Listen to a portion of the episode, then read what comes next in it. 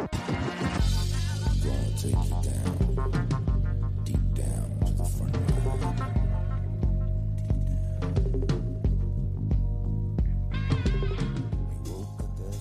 Bienvenidos a FDS Review, el programa de fuera de series donde cada semana analizamos, comentamos y debatimos sobre nuestras series favoritas.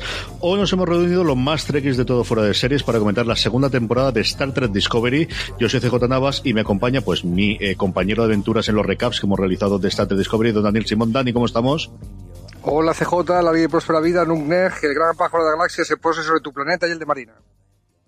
Y además, para, como ya adelantaba Dani, hemos liado para este último a la responsable de hacer los recaps en texto, que ella se ha cumplido, no como nosotros, que nos hemos dejado los últimos ahí muertos y trasconejados, pero sí que ha cumplido semana tras semana con los recaps que hemos hecho en foradeseries.com. Marina Sus, ¿cómo estaba Marina? Muy buenas, ¿qué tal? Vamos a hablar con tranquilidad de, lo que nos ha parecido primero esta segunda temporada, como siempre hacemos en review, sin spoilers inicialmente, con toda la problemática que tiene cuando hablamos de una segunda temporada, desde hasta qué punto hablas de la primera y de la segunda, hablamos de qué nos ha parecido primero toda la, eh, la temporada en, global y luego ya hablamos con todos los spoilers del mundo de la segunda temporada. Marina, empezamos por ti, que es con la que menos he oído, eh, hemos comentado esta, esta temporada. ¿Qué te ha parecido en general la segunda temporada de Star Trek Discovery y sobre todo comparada con la primera? Comparada con la primera, parecía me da la sensación de que es una temporada que tenía más claro, no sé si que tenía más claro hacia dónde tenía que ir, porque en la primera temporada sí que se notaba, se notaba la serie todavía un poco dubitativa de mm, por dónde querían ir, qué personajes querían, en qué personajes querían centrarse más, hasta que llegan a la segunda mitad de la temporada, cuando salta al universo espejo, que ahí de repente da un salto hacia adelante, un salto cualitativo bastante notable. Y en esta segunda sí que han mantenido un nivel bastante más constante, y han estado más, eh, han estado como abriendo un poco más el, el campo. Sí, eh, Michael sigue siendo la gran protagonista de la serie y todos los detalles que ha habido a la, al Star Trek original han estado muy bien, han sido, creo que han sido guiños que han estado muy simpáticos y que además avanzaban, avanzaban la trama de la serie pero lo que me ha parecido que han hecho bastante bien es abrir el campo, que no se quede solo en, en la gente del puente de mando o en los tres del puente de mando tipo Michael, Saru y Tilly, por ejemplo, y que vayamos conociendo a más gente de, de, de, la tripulación de Discovery, sobre todo a más gente de los que están ahí, que prácticamente lo único que dicen es mm, los escudos están al 50%, que sepamos algo más de ellos. Dani, ¿cómo has visto la segunda temporada comparada con la primera? Bueno, creo que la primera tenía un lastre grande, que era el de estar encuadrada ya no solamente en el universo de Star Trek, sino entre dos series, dentro de una continuidad, eh, que todas las críticas que le llovían, por lo menos de los trekkies del lugar, viejos del lugar, era, pues sí, esas inconsistencias del canon. Y creo que los, eh, los showrunners han estado en, una misión durante esta segunda temporada para librarse de ese lastre, para justificar todas las diferencias de canon que había con la primera. Ya es una serie perfectamente incrustada en la continuidad de, de Star Trek. Me gustaba, y lo hemos ido comentando en los, en los recaps, que que al principio de la serie, al principio, respetaba la naturaleza episódica, había caso de la semana, que nosotros, ya decía yo que lo que le pedía a esta serie que hubiera una trama general, pero que no perdiera ese tener un misterio de la semana, un caso de la semana, un misterio de ciencia ficción, ¿no? De, cada capítulo. Y eso conforme avanzaba al que la trama general se fue perdiendo un poco, ¿no? Luego, además, cada señal, cada misterio de los primeros capítulos, que era sí que era una historia suelta, lo han hilado para que tenga que ver pues con todo el tema del ángel rojo, las señales, etcétera, ¿no? Creo también que la serie va de menos a más. El final no es que me decepcione, no me he decepcionado, pero creo que creo que acaba un poquito más baja de, calidad o de ritmo que como empezó. Eh, creo que hay un momento en que salta el tiburón la, temporada, que es con el capítulo de, Talos 4, ¿no? El, ese regreso a un capítulo de a un, a un planeta de un episodio de la serie clásica, muy, muy recordado, ¿no? Creo que ha sorprendido mucho el tema de Pike. Creíamos que iba a ser un capitán de relleno, un capitán de transición hasta que encuentre un capitán de verdad de la Discovery. Y, resulta que han anunciado una serie de la sección 31, ya lo haremos luego. Y yo no sé vosotros, pero yo tengo más ganas de volver a ver a Pike que lo que me tenga que contar de la sección 31. Más si el capitán del el comandante de la sección 31 va a ser el pan sin sal de. Bueno, espera que ya nos metemos en spoilers, no digo nada. Eh, me, me, espero. pero, pero el. Pero. Pero vamos, también es verdad que la serie, ya lo comentaremos con calma, no sé vosotros, pero yo no sé a partir de aquí a dónde van a ir. Sabe mucho el abanico, eh, puede que esté la Discovery, puede que no. Ya veremos a dónde nos lleva esto. Pero en fin, la, temporada me ha gustado mucho. Yo es que soy Trekkie viejo del lugar, entonces esto de que la hayan incrustado en el canon, y que hayan justificado todos todas esas diferencias con, con la continuidad clásica. A mí me gusta que lo hayan hecho todo eso. Creo también que puede ser una trampa, que, que puede que, que entonces eh, se limite la cantidad de personas nuevas que no se conocen Star Trek como, como nosotros que lleguen a la serie. Pero oye, Discovery nos ha dejado satisfechos a, los viejos Trekkies y ha traído muchísima gente nueva, como ahora comentaremos. Sí, al menos de forma anecdótica y yo creo que Marina lo tiene en, en lo que ha comentado en, la web y lo que nos llega y desde luego nosotros lo, los comentarios en iVoox y por redes sociales sí ha habido muchísima gente. Yo no sé, eh, es siempre complicado medir, ¿no? Cuando al final es a través de redes sociales el impacto, cuánta gente realmente es ese efecto, pero nos ha llegado muchísimo comentario de, oye, ¿puedo ver la serie sin haber visto las clásicas? O me he acercado a ella porque está en Netflix. Yo creo que es uno de los grandes aciertos a nivel de difusión internacional que ha tenido, la, posibilidad de estar en una plataforma tan conocida y, tan fácil de darle el botoncito como es Netflix y me estoy enganchando y me está gustando mucho. Yo creo que eso fue un acierto la primera temporada y también eh, ha, ha, facilitado nuevamente que esta segunda eh, funcione.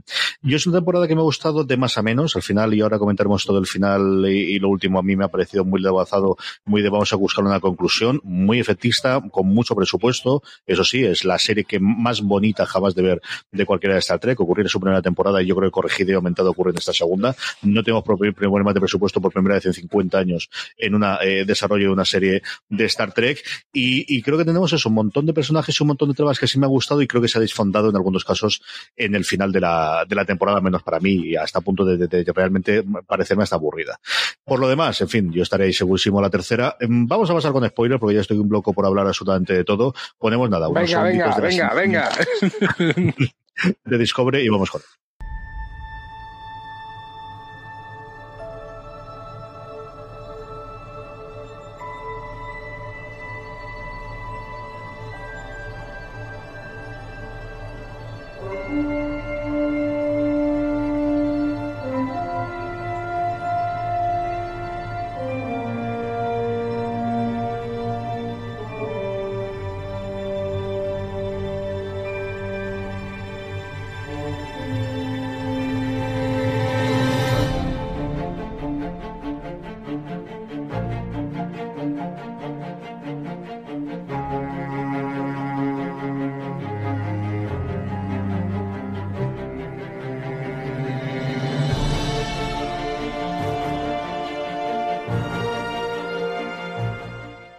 Estamos ya de vuelta. Marina, comentábamos antes de, la incorporación de un montón de personajes y un montón de tramas. La trama general, que era la aparición de ese ángel rojo con sus siete señales, que luego entroncaría con la parte de la información de la esfera de control, que yo creo que podemos comentar después. ¿Qué te pareció toda la parte del ángel rojo y de las señales y de bueno, pues esa trama horizontal que vamos a tener durante toda la temporada? Es una trama que, esto suele pasar en ocasiones, es una trama que como es, es un misterio como muy, no insondable, pero es un misterio como que eh, los, no hay manera de saber por dónde va a salir y no hay, no tienes, en un principio no tienes como ningún asidero para pensar, bueno, esto puede ir por este lado. Lo que suele pasar con esos misterios es que son muy intrigantes y muy interesantes al principio, pero según vas descubriendo cosas, van perdiendo parte del interés, se pierde, pierde parte de la gracia. Es una cosa que le pasa, por ejemplo, a Stephen Moffat, le pasa muy a menudo con los misterios para toda la temporada que hacía, no solo en Doctor Who, sino en Jekyll, su serie Jekyll peca bastante de eso, de que el misterio inicial es muy atractivo y luego según vas descubriendo cosas va perdiendo parte de parte del interés, que es bueno, es, algo inherente a todos los misterios. Y al Ángel Rojo le ha pasado un poco esto. Eh, yo un poco con vosotros en que cuando se descubre no la trama del Ángel Rojo, la trama del Ángel Rojo yo eh, creo que es bueno, es una trama de viajeros temporales que eh, bien entra dentro de, de las historias clásicas de viajeros temporales. A mí lo que se me ha quedado un poquito más cojo ha sido todo lo de control, que supongo que lo comentaremos después. Pero el tema del ángel rojo y tal, bueno, eh, no he tenido, no ha sido una cosa que me haya emocionado muchísimo, pero creo que está, estaba bien sobre todo para cerrar toda la historia de eh, los traumas del pasado que tiene todavía Burnham, todo ahí, por ahí. Dani, ¿cómo has visto tú toda la trama del Ángel Rojo y ese protagonismo de Michael, de su madre y del resto de la familia? Luego hablaremos evidentemente de Spock, hablaremos de Pike, hablaremos de, de, toda la parte de control, pero en concreto toda la parte del Ángel Rojo que se nos prometía como la gran incógnita de revelarnos quién iba a ocurrir, yo creo que fue un poquito anticlimática esa revelación uh -huh. final, ¿no?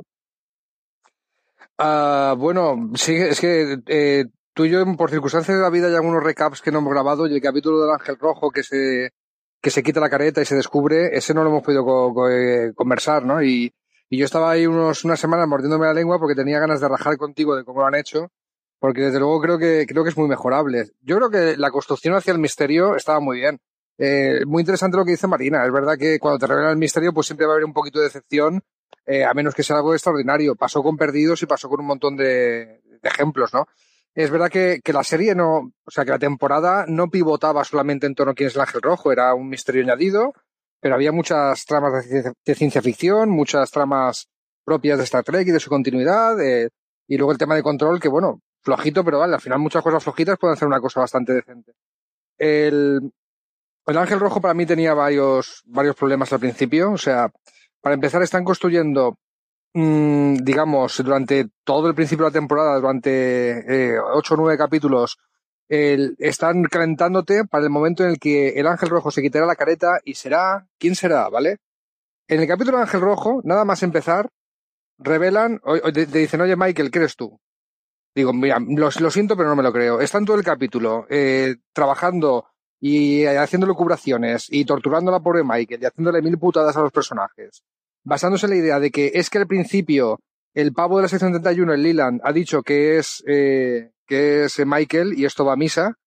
Y, yo digo, pero es que no me lo puedo creer. O sea, no me puedo creer que los propios guionistas hayan construido un misterio de vamos a quitarnos la mascarita a ver quién es en plan Scooby-Doo y renunciar a esa escena al final del capítulo y que no sea una sorpresa.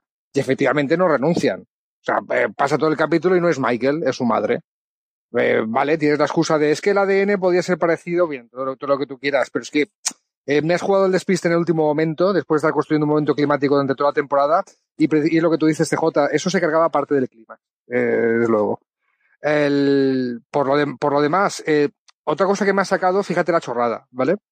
Si a los cristales temporales les hubieras llamado de otra forma, cristales de, no sé, Runhornzonio, o te inventas el nombre de un material alienígena, me hubiera sacado menos. A fin y al cabo, Star Trek se basa en parte en la existencia de unos cristalitos mágicos eh, especiales, que son los cristales de dilitio. El dilitio, ¿vale? exactamente. Sí, claro, se, inven se, inventan el dilitio como el mineral con el que logran eh, que no se raje cuando le haces la proporción de materia antimateria y entonces el motor de las naves se impulsa. Es decir, los cristales de dilitio, que no existen en la vida real, eh, son lo que permiten que las naves viajen eh, a velocidad más allá de la luz gracias a la antimateria, que es una cosa que sí que se está investigando en la vida real, pero que precisamente no, no, todavía no puede tener ninguna aplicación práctica porque no hay material que lo contenga. Entonces Star Trek se inventa un material que lo contiene, que son los cristales de dilitio.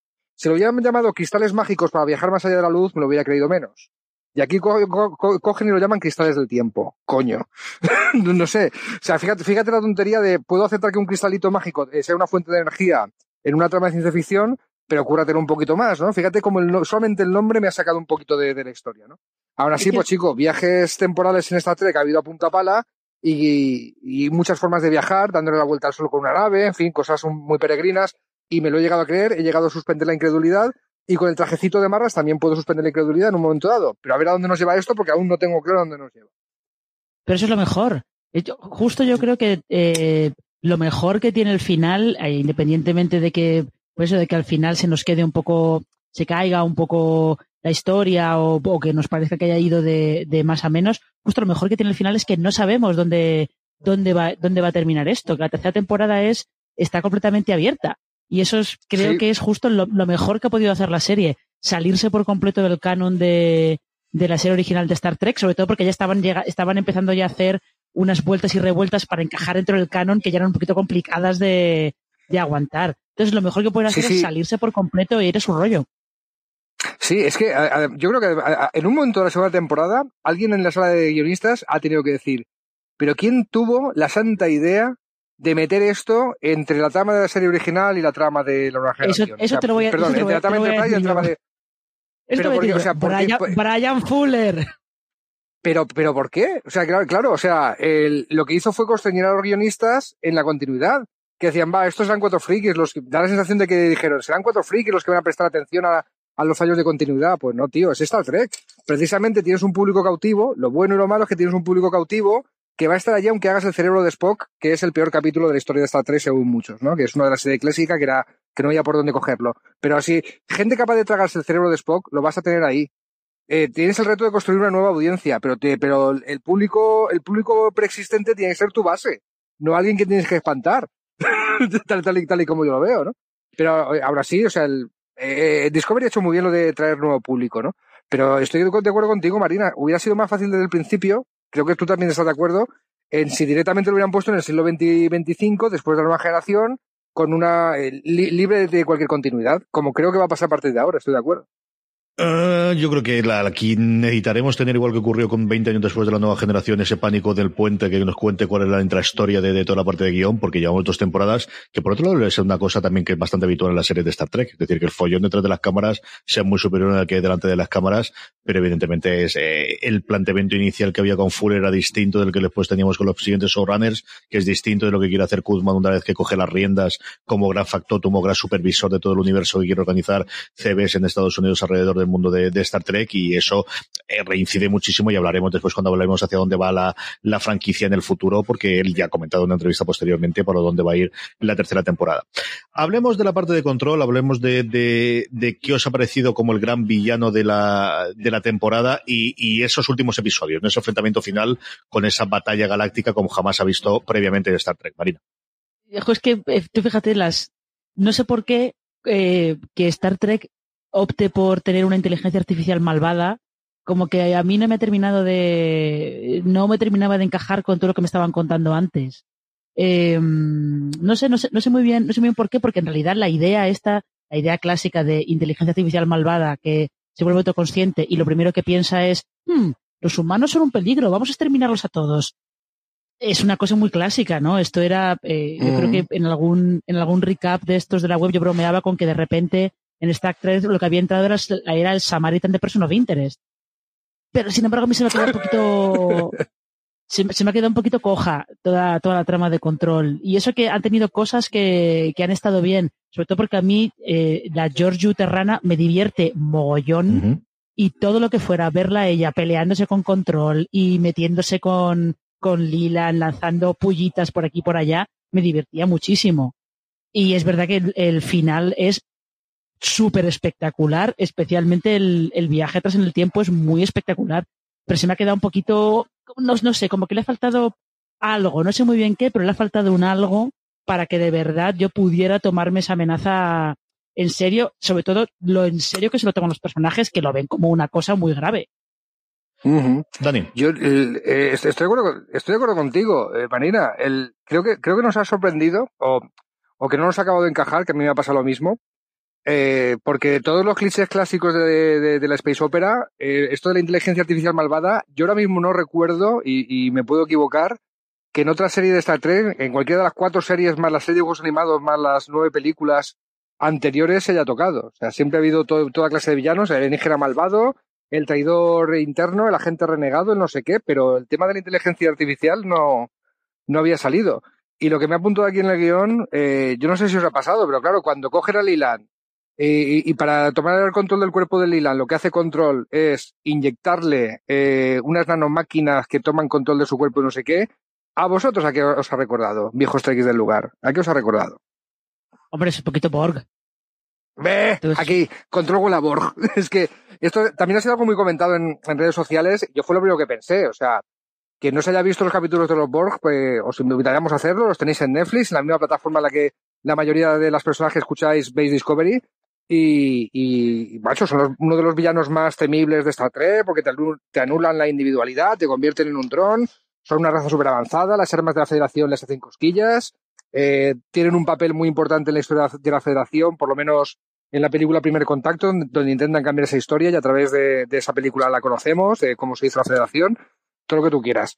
Eh, pero es que además, eh, estéticamente, no se han encontrado algo muy distinto. ¿eh? Los Borg también, para convertirte en Borg, pues muchas veces te inyectan nanomáquinas y, te anulan tu individualidad y te conviertes en un zángano Borg y toda la historia. Entonces, hay quien ha especulado con que controles el germen de los Borg y, y, se, y en el futuro aparecieron en el cuadrante Delta, vete a saber cómo, y que se desarrolló por ahí y por allá. Eh, eh, eso quiere decir que hay gente que especula con que este no ha sido el final de control. Pues podría ser, no sé qué pensáis. Yo creo que es factible que lo utilicen como en una posible futura temporada el, el, nacimiento de los Borg. Al final es, pues eso, uno de los más ontológicos, igual que tiraron la primera temporada con los Klingon. Eh, sí, yo creo que tenemos que ver alguno de los villanos clásicos del resto de las series de Star Trek y, y al final es muy, muy atractivo ver los Borg y más aún con los efectos especiales del 2019, que era otra parte en la que yo creo que a lo guionista le puede gustar.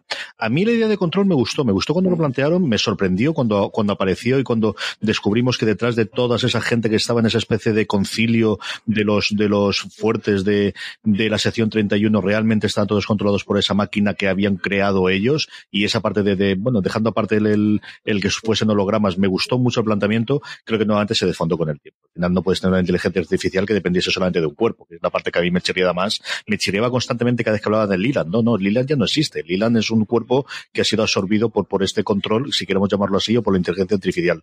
Pero al final necesitaban tener ese para tener, pues eso, la pelea, por ejemplo, al final con, con, con la, con la emperatriz terrana, que si no, pues no, pegarle a la nada sería más complicado, ¿no? Y, y mantienen en el cuerpo. Lo que yo creo que fue una primera buena idea que te permite luego tener esa batalla espacial como nunca hemos visto en Star Trek, que recordaba extraordinariamente a la, a la Guerra de Galaxias, o por citar la otra gran Space Opera, o, o a otro tipo, incluso a Babylon 5, mm. evidentemente los efectos eh, eh, de los tiempos de cuando se hizo Babylon 5, y que a mí me gustó por momentos, pero en otro momento me pareció aburrida. Yo creo que al final se alargaba muchísimo porque teníamos eso, un enfrentamiento constante de navecitas que no acabamos de ver. Esa que ocurría parecía un videojuego por, por eh, fases.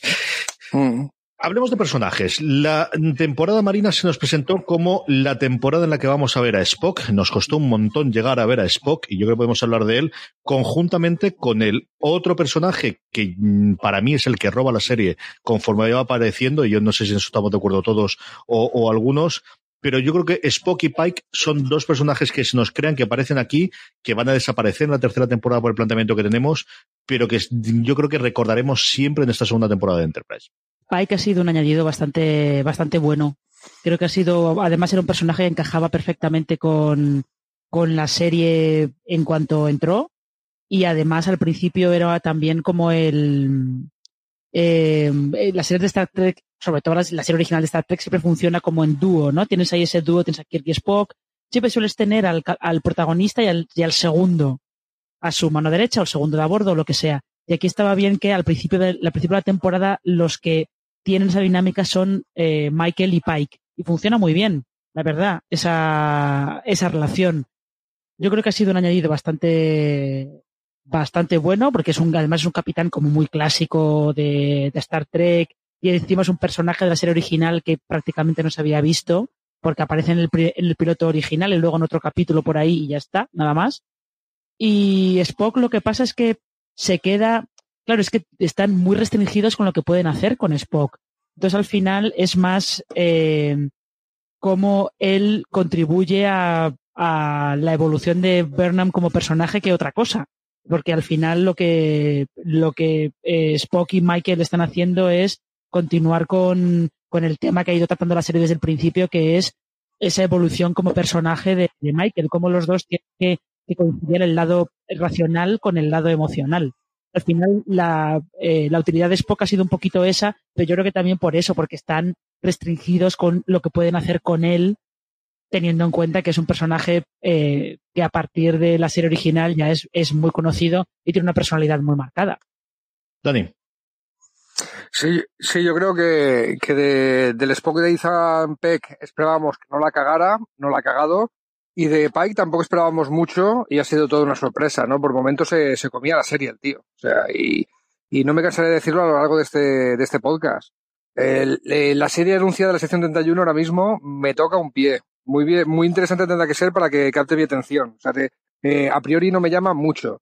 Pero estoy rabiando porque vuelvan a sacar a, la Enterprise de Pike en, Discovery o que tenga una serie propia que podría funcionar perfectamente y estaría también muy clavada en el, en el canon de Star Trek porque la época en la que Pike fue estuvo en la, en la, en la, en la Enterprise eh, pues está perfectamente definida en el canon. ¿no? Que no sabíamos nada, ¿eh? que antes de entrar aquí teníamos un el, el piloto fallido de la serie clásica que después se recicló a modo de flashbacks en, The Menagerie, en la colección de fieras, que lo hemos comentado en algún recap. Que sabéis que todas las apariciones de Pike en la serie clásica de Kirk Spock las tenéis también en Netflix, que prácticamente se traducen en un capítulo donde en el futuro Pike se ha quedado paralítico en una silla de ruedas y eso lo veis en el capítulo, veis un flash forward, una visión del futuro que tiene el propio Pike de cuál va a ser su destino, quedarse paralítico y atrapado en una silla sin poder mover ni los brazos, tetrapléjico, eh, y el tío lo ve, ¿eh? y lidia con eso. También la serie juega, o sea, esta temporada ha jugado con que no sabíamos si ese momento lo íbamos a ver en pantalla en esta temporada. En un momento dado, eh, se queda Pike en un sitio donde va a haber una explosión, donde alguien tiene que hacer un sacrificio para salvar al resto, y están todo el rato jugando con la idea de que podría ser ese momento, pero no, nos dejan a un, a un Pike que todavía no va a alcanzar ese destino y todavía nos podrían quedar años para contar historias de, de Pike. Nos presentan a Spock afeitado. Yo ya, digo que a Spock se le ha criticado mucho porque hay gente que ha dicho, es que no es mi Spock, es un Spock que lidia más con sus emociones humanas cuando el Spock que conocíamos ya estaba perfectamente vulcanizado en ese sentido.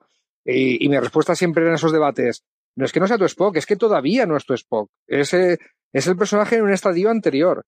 Me ha encantado el trabajo de Ethan Peck. He alabado mucho incluso su, timbre de voz, que lo ha hecho muy parecido a Leonard Nimoy. En su Instagram ha colgado fotos de cómo él se fue a conocer a la, familia Nimoy antes de aceptar el papel, por respeto, un poco también para, para sentir que, tenía cierto permiso para, para encarnar a, al personaje por parte de, de los herederos del actor que le dio vida. Y, y, oye, estupendo el trabajo de, de Zachary Quinto con el Spock de las películas y estupendo el trabajo de Ethan Peck con este Spock que todavía no es nuestro Spock. Y, y de alguna forma sí que eh, todos los intercambios con, con Michael, a Michael hacen evolucionar, como has comentado, pero también hacen evolucionar al propio Spock hacia el Spock que conocemos. A un tío más equilibrado, en paz con su pasado de alguna forma y que, y que se puede concentrar en la persona que, que puede ser tal y como yo lo veo. Esto de salir afeitado en el puente y, y que la última escena sea el Spock en el aspecto que conocemos, creo que es una indicación muy gráfica de eso, de ya ha tenido la evolución hacia el personaje que conocéis y ya estaría listo, ya estaría el botón de reset apretado para que la Enterprise pudiera tener sus aventuras en el, en el mundo de Star Trek que conocemos. Que no sé si era el plan, pero si, si no tienen el plan de, de, sacar una tercera temporada la, la Enterprise de Pike, les van a dar por saco a los de CBS hasta que hagan una serie. Se están dejando querer. Yo creo que las entrevistas que estamos leyendo de Kurtman y evidentemente el movimiento que se está haciendo en redes sociales que se están dejando querer, ya que habrá que ver eh, contratos y posibilidades, pero yo mmm, me aventuro a creer que, que, es bastante probable que eso lo veamos en pantalla en el futuro. Marina, hablemos de Michael. Al final se nos presentó en la primera temporada como la gran protagonista y lo fue en esta segunda temporada, ya no la gran protagonista, sino además es la salvadora del nada menos que el universo. ¿Cómo has visto este recorrido, ese conocimiento, eh, ese reencuentro? Con su hermano, a la pobrecita le pasa absolutamente de todo. Es decir, tiene que ser la salvadora del universo, se reencuentra con su hermano después de muchísimo tiempo, vuelve a hablar con sus padres adoptivos, reconoce y reencuentra otra vez con su madre eh, biológica y luego la pierde. Lo que no le pasa a esta pobre mujer una temporada es espectacular, Marina. ya, ya, yo, a ver, yo siempre, eh, siempre eh, me he metido mucho con, con algunos haters de la serie que se quejan de que es que es que a Michael le pasa todo, es que es la más inteligente y la mejor piloto y le pasa todas estas cosas, que es como, ya es que es la protagonista de la serie, o sea, ¿qué es lo que esperáis? Que sea eh, Detmer quien acabe salvando el universo, que me parecería genial, pero no es la protagonista de la serie. Es verdad que le pasa de todo, lo que pasa es que, no sé si vosotros habéis tenido esta sensación también, daba mucho la sensación de que todo lo que le va pasando a Michael en esta temporada es como de cierre de ciclo. Incluso el último capítulo a veces daba la sensación de ser un final de serie más que un final de temporada.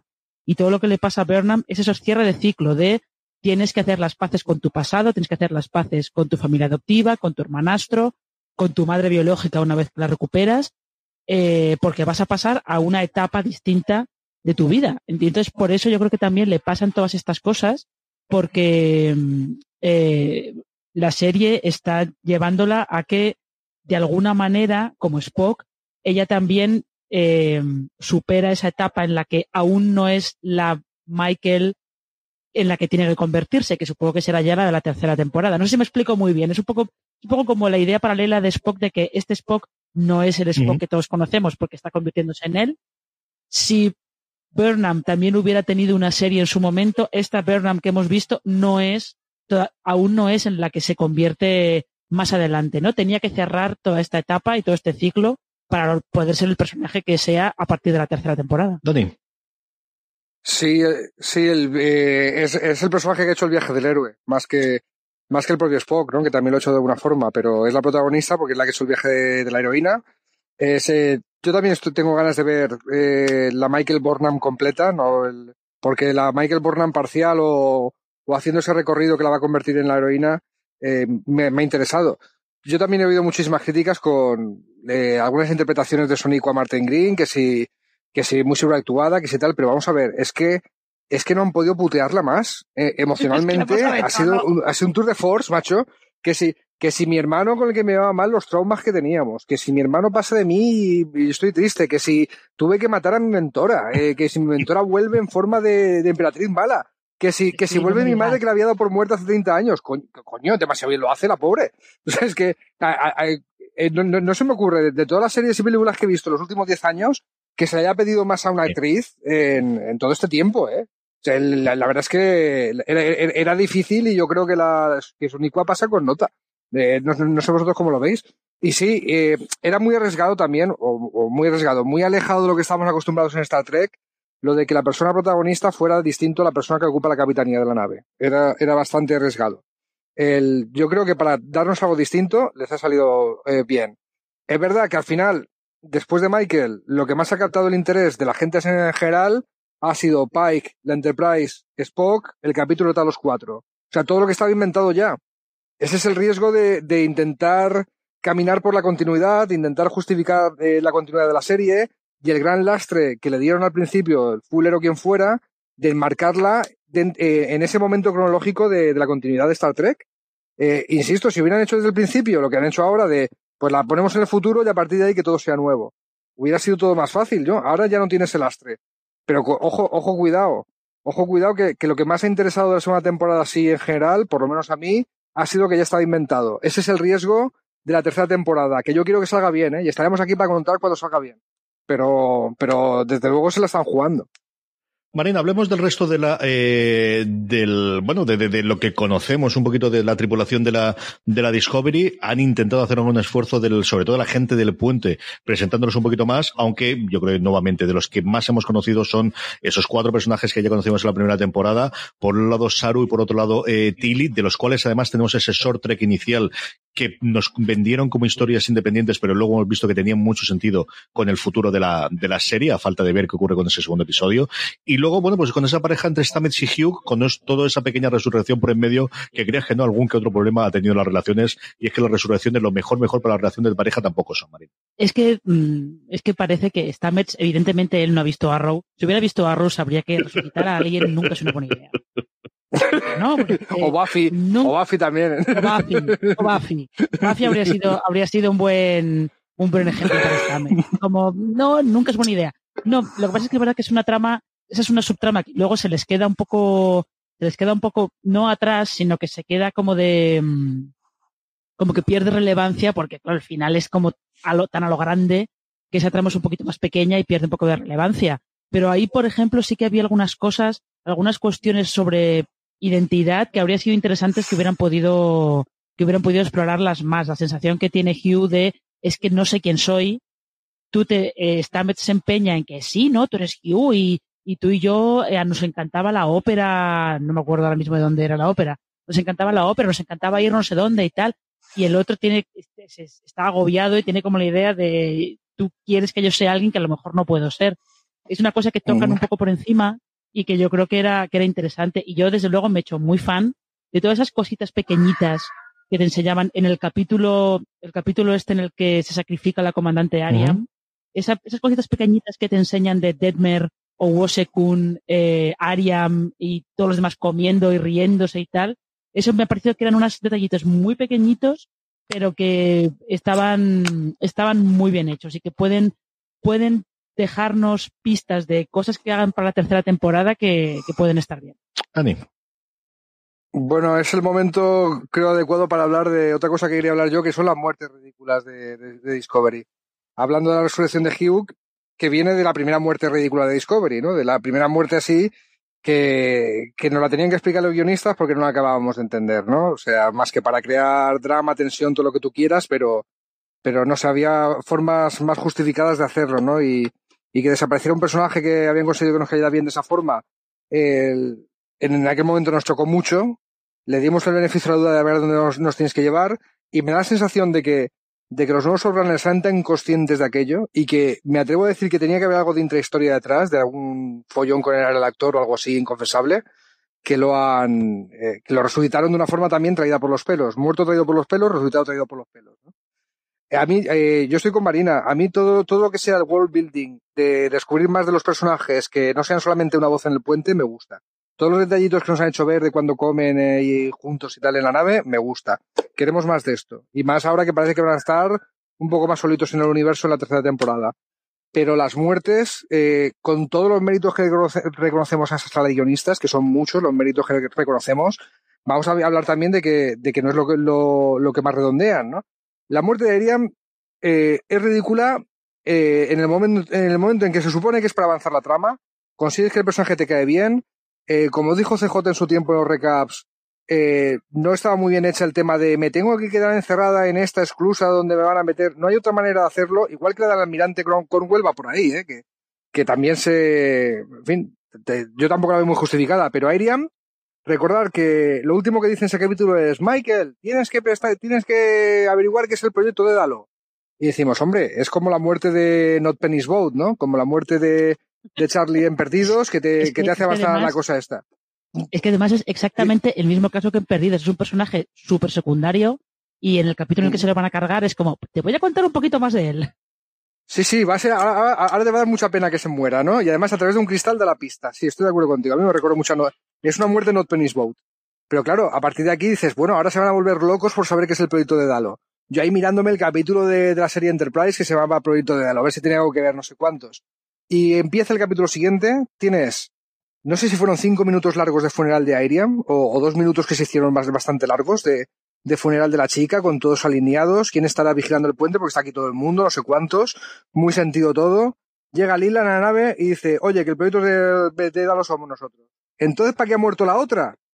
Si va a llegar el pavo este y te lo va a decir, si no ha habido ningún misterio, ningún viaje, ninguna búsqueda para saber qué era el proyecto de Dalo y seguir la pista, o sea, si te acabas de cargar ese misterio, ¿para qué la has matado?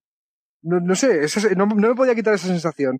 Y luego el almirante igual, CJ. O sea, si no te gustó la muerte de Ariam, no me creo que te haya gustado la muerte del almirante. Porque es, que tengo que cerrar la puerta. Es que tengo que cerrar la puerta por dentro. Me cago en Dios. De verdad no hay un mando a distancia, de verdad no hay una cuerdecita, un robot que puedas meter. Eh, no, no, no, me lo podía creer. O sea, es un momento de muerte de Spock en, en, la ira de Khan, ¿no? De, de me quedo a través del cristal y ves cómo me muero y me sacrifico por todos y todo lo que, lo que sea pero que no me lo puedo creer, de verdad. O sea, que, que la puertecita solo se puede cerrar por dentro, Cristo bendito, que estamos en el siglo XXIII. no, sé cómo lo habéis visto. Es que, chapuzas en los, en los, esto, los arquitectos la hacen en el siglo XIX, en el XX y también en el XXIII, Dani. O sea, es que no, no le pidamos cosas a la este, sí, sí, a mí me pareció exactamente igual, Marina. Y, se supone, que la puerta, que la puerta está atascada, en teoría. O sea, te lo justifican diciendo que la puerta, la puerta es atascada y que la única manera que tienes de cerrarla es de dentro. Bueno, en fin. Pues vale. Ay, Dios. Eh, en fin. Eh, eh, oye, que, además los tres que estamos aquí no somos ni mucho menos haters de la serie, pero que cuando hay una chapuza evidente, pues también lo tenemos que decir, O sea, este además, este, nuestros podcasts de Star Trek se han convertido en el refugio de los no haters de la serie, de alguna forma. Pero en fin, cuando mete la pata, aquí también estamos para decirlo. Que, que, Hablarme de Saru y de Tilly, que hemos visto eh, el, el, cambio de los dos personajes o la evolución que ha tenido, quizás yo creo que más en el caso de Saru que de Tilly, que ha tenido sus momentos importantes eh, para salvar adelante la trama, especialmente al principio de la temporada. Marina, ¿qué te ha parecido la evolución de los dos personajes junto con Michael? Pues yo creo que más importantes y al menos de los que no sabemos los, los nombres, quitando tú, que te lo sabes todo, querida mía, pero yo de los únicos que me acuerdo siempre después del puente. Ya, bueno, lo de Saru ha estado bien porque mm, ha dejado también como alguna, algún detallito así sobre eh, esos, esos dos o tres capítulos que han estado hablando de si la directiva primaria, ¿cómo lo llamáis vosotros? Directiva primaria y directiva principal, es que yo ahí nunca, lo sé. Primera directriz. Primera directriz, muchas gracias. Somos, somos, somos los clásicos, se llamamos así. Vale. Eh, pero eso que el, esos dos o tres episodios que tienen debatiendo sobre si la primera directriz hay que aplicarla en caso de que, de que sepas que que se va a cometer un genocidio, que hay alguna injusticia muy, muy seria, si no se debería actuar en esos casos y saltarse la directriz. Eh, yo creo que ha estado, ha estado eh, bien incluido eh, el cambio ese que ha habido en Saru justo por eso, por lo de la directriz y porque veas un poco, bueno, pues han tenido ahí un, un pequeño, una pequeña muestra de estos ciclos que suele haber de opresión y represión en muchas, en muchas culturas entre entre dos civilizaciones distintas o entre dos razas diferentes que están todo el tiempo, hoy te mato yo a ti, mañana me matas tú a mí, así constantemente. Y eh, lo que ha estado bien es justo para que veas un Saru mucho más eh, decidido, ¿no? Porque es un personaje que tampoco podía quedarse atascado mucho tiempo en el cobardica que siempre dice, ay, que vienen, que viene una cosa letal, tened cuidado. Entonces está bien que hayamos tenido un cambio en, un cambio en Saru y además los alienígenas, eh, los baúl, los que, mm, los que oprimen a, a los, a los kelpianos, daban muy mal rollo, ¿eh? Daban muy mal rollo. Mm. Eso parecía salido de una película de terror de estas chuscas, chuscas. Y luego es que yo, yo soy muy fan de Tilly. No he tenido mucho que hacer al final de la temporada, pero soy muy fan de Tilly y soy muy fan de la relación que tienen Michael y Tilly. Me parece muy graciosa. Yo quiero que haya más Tilly en esta serie. Dani. Yo igual, sabes que aquí estamos los, fans, el club de fans de Tilly se ha reunido ya para hacer un, podcast. ¿eh? yo, además siempre digo que siempre digo que es la que más me gusta porque es de los pocos personajes que se le nota que está contento de estar ahí, en una nave de Star Trek, como lo estaríamos cualquier fan de Star Trek, ¿no? Que lo, lo comparaba con el caso de Hiro Nakamura, que que en la primera temporada de Héroes era el único que estaba contento de tener poderes. Los otros eran unos amargados eh, por, por, tener superpoderes. Y él era el único que disfrutaba de, de la situación, ¿no? Y Tilly, eh, por momentos da la sensación de que es la única que le gusta estar en la flota estelar y que le encantan los misterios y que le encanta aprender. Eh, eso sí, yo quiero más Tilly, nos han cambiado también, al haber cambiado la serie totalmente, porque la evolución del personaje se estaba enfocando a lo de entrenarse para ser algún día capitana o tener subir en la escala de mando, etcétera si has mandado la nave a tropecientos años en el futuro, la carrera militar de estas personas ha pasado a un segundo, tercero, cuarto plano, ¿no? Entonces, eh, vamos a tener que, van a tener que inventarse otro, otra curva de desarrollo para Tilly, pero me va a gustar porque el personaje me gusta muchísimo. Y, en cuanto a Saru, también lo comenté alguna vez, ah, lo que consiguieron era que me interesara porque el rasgo distintivo de una raza alienígena, ¿no? Igual que los Klingons son violentos, los vulcanos son lógicos, pues los Kelpiens son cobardes. Hostia, me interesa mogollón, ¿eh? Has captado mi interés, ¡buah! Tremendo. No, no, no, no era la forma adecuada de captar mi interés, por lo menos el mío. Y esto de que la evolución que han tenido los personajes, el cambio, el giro en la historia de su planeta, pues ha hecho desde luego que sean mucho más interesantes. Y sí, los Baúl daban miedito. Y de hecho se buscan al actor de las películas de miedo, a nuestro Javier Botet, eh, que fue la Niña Medeiros, que ha salido un montón de películas de, terror gracias a su especial físico y que algún día me gustaría que entrevistáramos a un capítulo fuera de series aprovechando contactos que tengamos por ahí, porque es el primer actor español que, conozco que ha salido en Star Trek, quitando el cameo de Annie Gartiburu eh, aquella vez en, Star Trek Insurrection. ¿no? Iba a decirte yo, iba a decirte yo que estuvo ahí en el paraíso. Maravilloso, maravilloso. No, además, Javier Botet es un tío muy divertido, o sea que tiene una buena entrevista. Está ahora en justo antes de Cristo, sale en el segundo episodio, si no recuerdo mal, y hace uno de los momentos más divertidos desde los seis episodios de la primera temporada de Justo antes de Cristo. De verdad que es divertidísimo la escena que tiene él. La escena larga, porque se alarga y se alarga y se alarga y se alarga. Si no lo habéis visto, de verdad, acercaros a ver el segundo episodio. A mí me ha gustado mucho los dos. Yo creo que al final Sarun le han dado una salida bastante más que digna a una cosa que sobre el papel o sobre la idea que tendría Fuller originalmente puede que tuviese su sentido, pero que jamás supieron qué hacer con él en la primera temporada, que se les fue totalmente. Se les olvidaba, por ejemplo, de los agallas y al final era una cosa que tenía el recurrente cuando se lo recordaban de nuevo. Y Tiri siempre me da la, sensación esa de que le pueden sacar muchísimo más partido, pero le sacan menos del que necesitaría. Tuvo ese arco inicial al principio de la temporada con todo el tema de la de, pues esa parte de antimateria y luego posteriormente con la esfera y esa relación con Airiam. Y, son esos momentos, como comentaba María en el, en el episodio de, de Airiam, en el que vemos la vida habitual en la en la nave, cosas que posiblemente con las temporadas clásicas de 23, 25 episodios, con episodios eh, cerrados sobre sí mismo y más eh, de naturaleza episódica, valga la redundancia, quizás nos acercaban mucho más a ese día a día y que ahora con el formato que tienen en cuanto a menos episodios y tratar de tener siempre la trama horizontal más presente, quizás es una de las cosas que hemos perdido con, el paso del, tiempo. Em, dos incorporaciones femeninas en este caso que quiero preguntar sobre ellas. Una, eh, Reno, la, bueno, pues esta ingeniera que captamos en el primer episodio y que traemos dentro de la, de la Discovery y parece que vamos a tener adelante. Y otra, una vieja conocida igual que Pai, que fue la número uno, otro personaje que en su momento, interpretada por Mayel Barrett, la, la eh, bueno, la que posteriormente fuese la voz de la, del ordenador de, de, las distintas series de, de Star Trek y eh, la mujer de su creador durante muchísimo tiempo que volvemos a encontrarnos con ellas dos y a mí son dos de los personajes nuevos que más me han gustado, Marina. Además, eh, lo de Reno es curioso porque cuando se anunció el fichaje de Tig Notaro por Star Trek Discovery, te quedabas como en plan de, pero, eh, pero ¿cómo va a encajar esta mujer en, esta serie? Sorprendentemente encaja muy bien. Encaja muy bien. Eh, porque el, el lado ese como más... Marina, ¿a ti no te recordaba a, la, doctora Pulaski, a la médico sustituta de la segunda temporada de la serie de la nueva generación? Eh, por ese tono cínico, ese tono así de estoy de vuelta de todo, eh, un personaje de mayor edad que, lo, que la media de los demás. No sé, te recuerdo un poco a ese, ese papel. Eh, ya, a ver, yo, yo te voy a confesar que de las series de Star Trek yo he visto, no he visto tanto, ¿eh? yo, yo era más de. Ah pues, ah, ah, pues si te gustó, tienes que. Pues mira, esta, este personaje lo poco que salva de la segunda temporada de la nueva generación que, que se las trae. A lo mejor te puede resultar interesante entonces. Sí, pero, eh, pero es, también un, es un tipo de personaje que es muy típico en este, en este tipo de series. Es también, era también un poco el, el Dr. Cotel de Battlestar Galáctica, que yo era súper fan de ese, de ese personaje, así como un poquito cínico, un poco sarcástico, un poco también, ella también es un poco como la, la pragmática, eh, es como la ingeniera muy mm. ingeniera en medio de toda la historia esta que tiene Stamps de ah, las esporas, que es así como más, como más abstracto y más en el éter todo. Y mm, el caso es que mm. es una incorporación que yo creo que ha estado sorprendentemente bastante bien. Y número uno, yo la he visto un poco más como un guiño hacia los fans de la serie original que otra cosa, porque tampoco ha tenido. Rebecca Romijn tampoco ha tenido mucho que hacer esta temporada. A ver, es que precisamente que te hayas cogido para un personaje que tampoco tenía muchas líneas de diálogo, que hayas cogido una actriz de carrera consolidada como Rebecca Romijn, eh, puede ser por dos cosas. O como pasó con Guppy Goldberg en la nueva generación, que lo que pasa es que Buppy Goldberg era súper fan de Star Trek ¿eh? y hubiera tirado su carrera por la borda para ser 10 minutos en Star Trek y le dieron un personaje semi-regular en la nueva generación, ¿no? Eh, o que no es el caso, no, no creo. Bueno, yo no he oído por lo menos que Rebecca Romijn sea súper fan de Star Trek, pero se coge una tía muy conocida.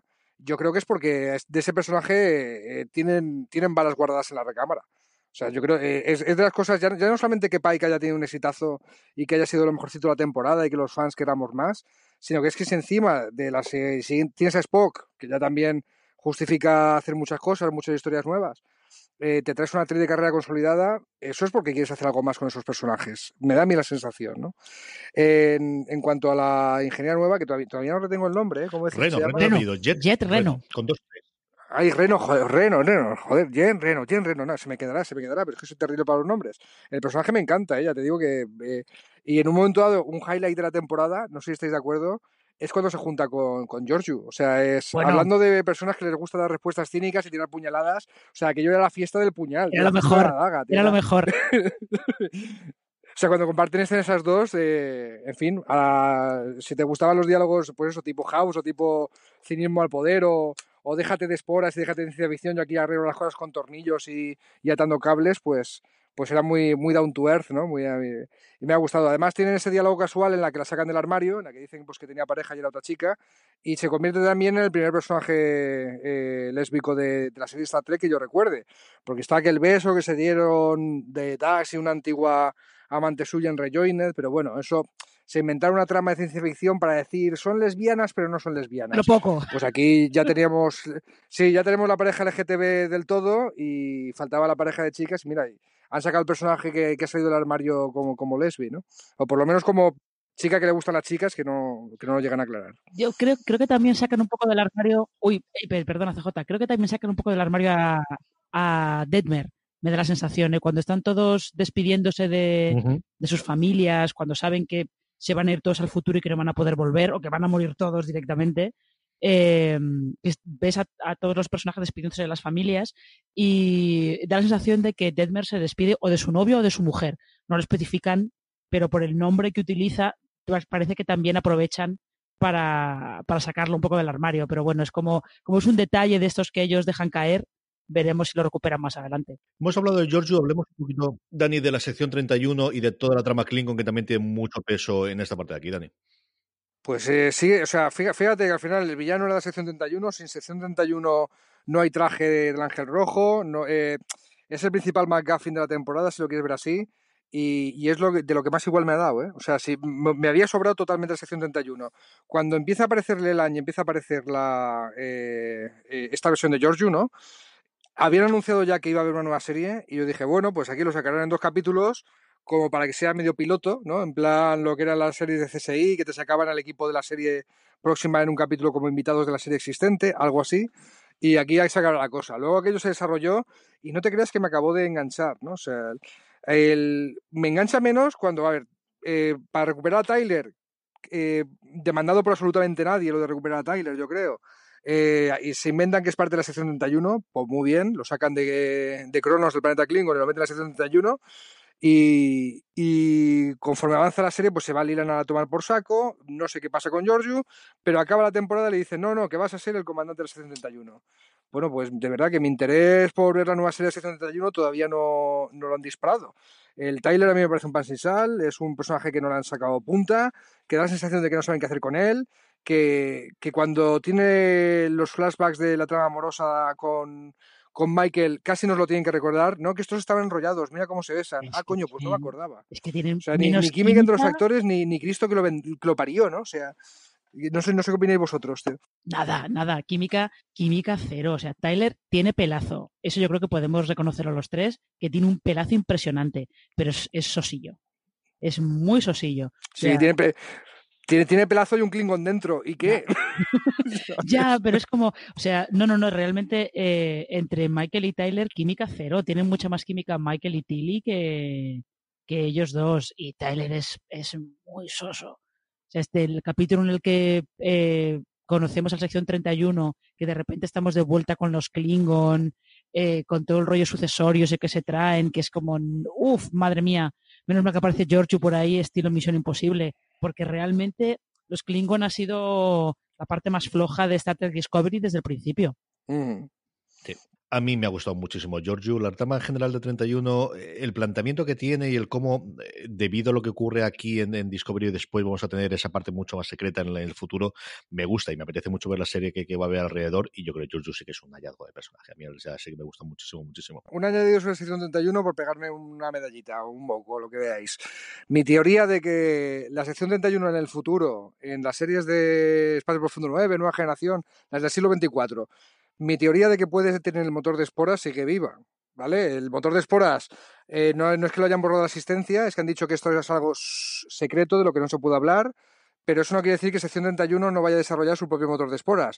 Recordemos que lo poco que sabemos de sección 31 en Espacio Profundo 9 es que en el futuro existe, que es algo súper, súper secreto de la flota estelar y que los miembros top eh, los mandos son conocidos por aparecer en cualquier lugar de la galaxia cuando les sale de la nariz o cuando la trama lo necesita. Y eso a mí me lleva a pensar a que el motor de esporas puede ser algo que, que en el futuro nadie lo sepa, solamente la sección 31, pero puede existir. Marina, ¿alguna cosa que nos hayamos quedado en el tintero, algún personaje, algún momento, alguna escena que te haya gustado especialmente de esta segunda temporada? Y luego hablamos de lo que esperamos de la tercera temporada, Marina. Eh, pues yo creo que lo, lo hemos comentado todo. Eh, realmente de, del final del final de temporada, que es cierto que tiene esas dos partes, la primera parte que es como una despedida largadísima, que es un poco de, por favor, eh, ir avanzando, ir avanzando, que estáis, estáis simplemente matando el tiempo hasta que llegue el, el, capítulo final de la temporada. Y del final de la temporada yo sí que, sí que quiero destacar lo que es eh, visualmente cómo representan el viaje al pasado de, de Michael, cómo representan el agujero de gusano y sobre todo el principio, el principio del viaje cuando se queda ya sola en medio de, en medio del, del espacio, de donde quiera que esté, de esa, ese espacio entre dimensiones o lo que sea, y le viene la lluvia esa de chispas, eh, visualmente es lo mejor que ha hecho la serie de largo y es de lo mejor que vamos a ver esta temporada en televisión, pero, pero claramente. Luego el resto, de, el resto del capítulo, bueno, pues muy espectacular. Eh, yo he visto batallas, las batallas espaciales de Battlestar Galáctica estaban mejor contadas, pero bueno, oye, pues espectáculo, bien, me parece bien. Dani, comentos, escenas, personajes que te. Ay, es que, es que estaba oyendo a la Marina y, y, claro, me venía a la cabeza el momento Iron Man, ¿no? O sea, me pongo el traje de, del ángel rojo de viaje en el tiempo y ¿qué hago? Me monto en la nave, rodilla en tierra, un puño en la tierra, el codo del otro brazo levantado, miro hacia abajo y de repente levanto el cuello. Es muy Iron Man, ¿no? Pero, Man. pero mola. Cuando tienes una armadura chula, es lo que tienes que hacer y, y si funciona, chico, ¿para qué, ¿para qué lo vas a, arreglar, para cambiar, no? El, yo también creo que lo hemos eh, cubierto todo. A nivel de personajes, eh, queríamos ver la evolución de Spock, lo hemos visto, la evolución de Michael. Eh, eh, intentan que Tyler evolucione, pero hijo mío, todavía no le sale. A ver si con una serie propia lo consiguen, pero y que y queremos más Pike y queremos más Enterprise. Eh, somos así de sencillitos. También podemos comentar lo de que el short trek eh, ambientado en el futuro, en chorrocientos años en el futuro, en el que un vagabundo estelar se encuentra una nave flotando en el espacio que se llama Discovery, que está vacía, que tiene una inteligencia artificial eh, propia, que está ahí solita, solita desde hace siglos, parece ser, ¿no? Eh, pues sí que nos da la idea de que Discovery está en el futuro para quedarse, que no sabemos todavía qué le va a pasar a los personajes, que yo tengo muchas ganas de, saberlo, pero que la, nave, eh, lo, que es la nave sí, se quedará en el futuro. ¿Quiere decir eso que sus personajes volverán a, su época alguna vez y dejarán la nave flotando por ahí? Eh, pues no lo sabemos, pero ahí, ahí está la tercera temporada. Yo de los que no hablamos hay dos momentos que me han encantado. Uno, que me sorprendió de toda la parte de la trama de los Klingon, cuando descubren que el... Por otro lado, un episodio que, bueno, sí tiene toda la parte de Pike, pero tampoco te aporta mucho más, que es el de los... El, cuando Pike va a recoger el, el, cristal del tiempo. Cuando descubre que es el hijo de ellos, me gustó mucho esa parte de, de aquí el tiempo ah. funciona distinto. Y esa me gustó mucho ese momento. Y luego, indudablemente, mi momento favorito de toda la serie, que es, número uno, comiéndose la hamburguesa. O sea, en el momento que dice, en el futuro tengo que comida, yo me como una hamburguesa, digo, efectivamente, esta de la mía, de que sí, tira para adelante. Ojo, ojo. Ese momento y me Y música disco. En la, en, la, en la disco, o sea, la, de, la Discovery, se baila música disco. Esto también han, han jugado con la tontería esta más de una vez. El, sobre el monasterio Klingon, eh, apunte de Trek y abuelo Cebolleta, recordar que ese monasterio viaja en un capítulo de Nueva Generación, Worth, que va a tener un retiro espiritual. Es un monasterio donde la leyenda dice que si te tomas peyote, ayahuasca o no sé qué se toman allí, eh, ven a Keyles, ¿vale? Y cuando va a Worth ve a Keyles de verdad, ¿vale? Que es un no, no cuento más, pero es un capítulo que de la sexta temporada de la nueva generación, creo que es, no me sale el nombre ahora, pero se le aparece Keyles de verdad en el monasterio ese construido en una, luna donde supone que Keyles hizo no sé qué, dice la leyenda. Van al mismo monasterio, desde luego más remozado y mucho más gótico, eh, porque, en fin, estoy estudiando historia del arte ahora y, y me fijo en esto, en que la ambientación le hicieron gótica total en vez de Klingon total, pero pero ahí está. Y sí, lo de, lo de que fuera el Klingon, el mismo Klingon albino que conocíamos de bebé, a mí también me impactó. Y luego hablando de remozado, ¿para qué lo voy a negar? A mí se me pusieron un poquito los pelos de punta cuando entregamos en el puente del Enterprise. O sea, con toda la moderna y la Enterprise clásica ahí y sonando la fanfarria, ese fue un momento muy bonito. Y sí, sabemos que lo habían hecho para eso. Bueno, pues cuando lo hacen bien, lo hacen bien. y ahí pero, ¿fue, ¿fue efectivo o no fue efectivo? Pues ya está. Absolutamente, totalmente. Es igual que lo de las despedidas. Las despedidas me parecieron pasadas, pero a mí la lagrimita en un par de las despedidas del penúltimo episodio se me cayeron. Así que esa parte también Eso. bien.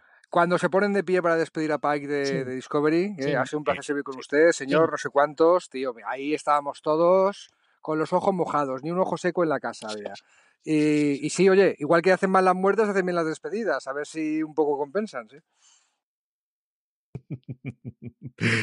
Vamos con el final, Marina, tercera temporada. A ver, cosas que sepamos y cosas que vais a enterar todos queráis o no. Es spoilers, hombre, lo he dicho el jefazo gordo.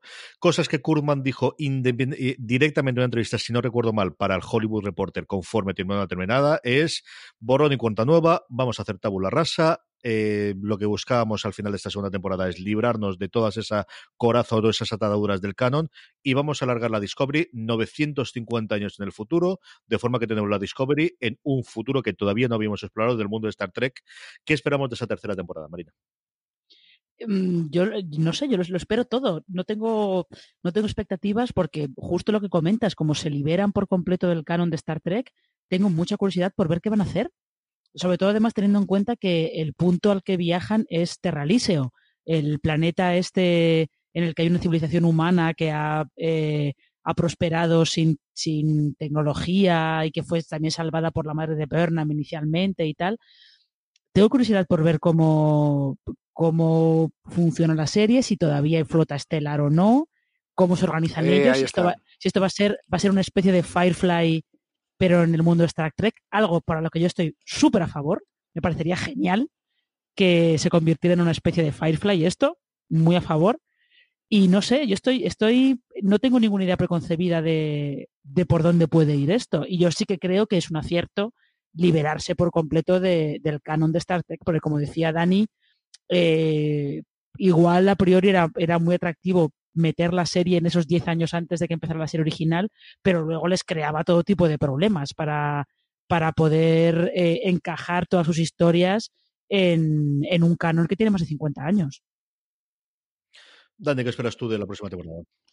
Yo también estoy, estoy totalmente expectante, con la mente muy abierta. Eh, Discovery no era en la primera temporada la típica serie de Star Trek y viéndola con mente abierta la disfruté muchísimo. Así que, por un lado, tengo la sensación agridulce de eh, que me habían endulzado mucho el caramelito esta temporada con todos esos guiños al canon para, restaurar un poco la continuidad y tal. insisto en que lo más celebrado de la temporada ha sido lo que ya estaba inventado, Pike Enterprise, Spock, eh, Talos 4. Y claro, una serie en la que a priori no vamos a tener nada de todo eso, la veo más arriesgada todavía, ¿no? O sea, voy a estar más expectante todavía.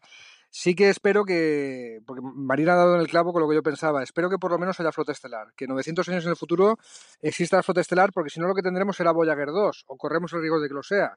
Está Trek Voyager, acordados que es una serie que, que empieza con que una nave eh, de, de, la flota estelar no viaja en el tiempo, pero viaja en el espacio y se va chorrocientos años luz de distancia, que el viaje para volver a casa a máxima velocidad tardaría 70 años, y es todo el viaje de a ver cómo volvemos a casa, a ver qué agujero de gusano encontramos, a ver qué, qué narices nos ocurre, pero no perdemos la esperanza y iniciamos la odisea, el viaje de regreso a Ítaca de, volver a casa, ¿no?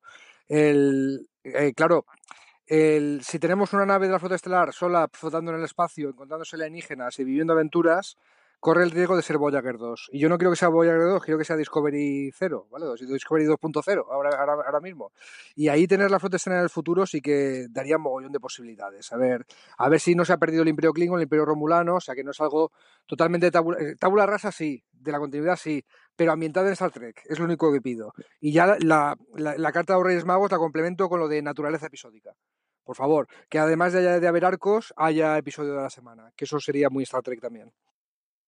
Lo que tendremos seguro es que volveremos en fuera de series para hablar de ella, de ella y de todas las series que se están montando alrededor del universo de Star Trek que está construyendo en Estados Unidos CB Local, eh, CBS o Lactex, que veremos a ver cómo nos llega aquí a España, si será a través de Netflix, si CBS se decidirá a dar el salto internacional ahora con la proliferación de los channels tanto en Amazon como en, como en Apple, que es una de las cosas que yo me magno que es posible que ellos intenten hacer también internacionalmente, pero como os digo, lo que seguro es que hablaremos de Discovery, hablaremos de la miniserie que se nos promete de Picard, hablaremos de las series de animación, hablaremos de aquella serie sobre el universo de eh, la flota estelar de la Academia, todas las cosas que se nos están creando, de la serie sobre la sección 31 y puede ser, si se confirma finalmente, esa serie con la Enterprise comandada por Pike y por la número uno. Aquí estaremos para hablarla y espero contar con ello para hablar con Daniel Simón. Dani, mil millones de gracias como siempre. No, mil millones de gracias a vosotros. Es un placer ser, ser, un poquito parte fuera de serie y aquí estaremos para comentar lo que haga falta. Y como siempre con Marina, su redactora jefe fuera de serie, Marina, mil millones de gracias. Ya sabes que siempre es un placer y hablar de Star Trek Discovery más todavía. Y a todos vosotros, querida audiencia, todos los recaps, absolutamente todos los de la serie de Marina Such en fuera de series.com. Tenéis también varios de los que hicimos, excepto los cuatro últimos que se nos han quedado transconejados a Dani y a mí en audio también en el canal de podcast de fuera de series. Os podéis suscribir allí donde oigáis podcast simplemente buscando fuera de series, en Spotify, en iVoox, en Apple Podcast, que además tenemos, eh, yo creo que ahora para la, espera y por esta sequía vamos a tener un podcast que grabamos entre Dani y yo sobre los mejores episodios de Star Trek. Es el top número 26 que podéis encontrar en ese canal de podcast, que yo creo que os puede dar indicativos de cómo probar o, del resto de las series clásicas de Star Trek. Y os invito también a que lo, a que lo podáis escuchar. Y nada, gracias a todos y recordad, tened muchísimo cuidado y fe.